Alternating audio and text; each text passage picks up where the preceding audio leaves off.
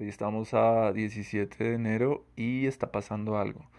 Y es que como mis días no se sincronizan con el lugar donde estoy, la zona horaria en la que estoy, a veces hago dos grabaciones el mismo día para representar dos días y a veces pasa un día completo y no hago las grabaciones.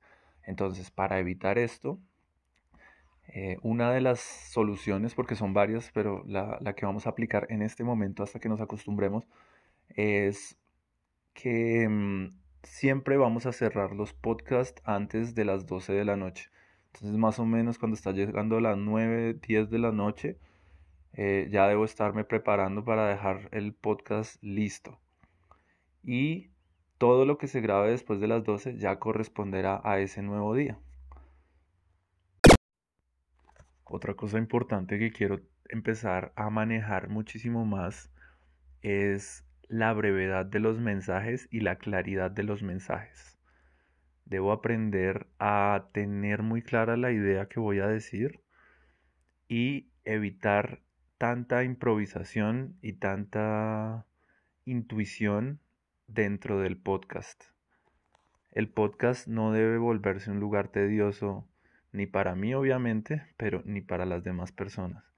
Entonces, trabajaré en hacerlos más breves, más claros y más pensados antes de oprimir el botón de grabar.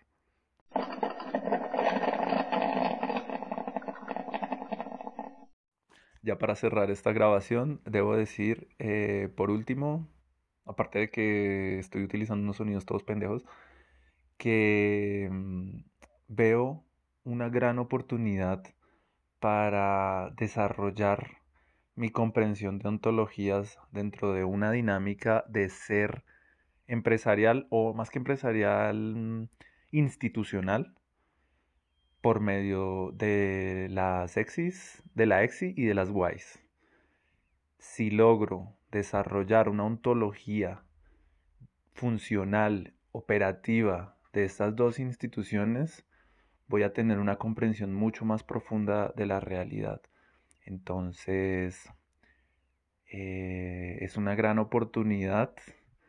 Vamos a aprovecharla y para eso también tengo que esforzarme en ser mucho más claras en las definiciones de concepto.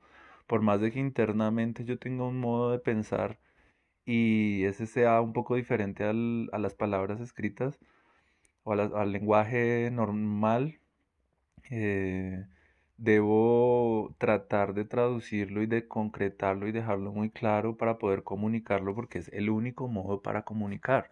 Ese es el mayor valor del lenguaje, que yo pueda comunicarlo asertivamente a las demás personas.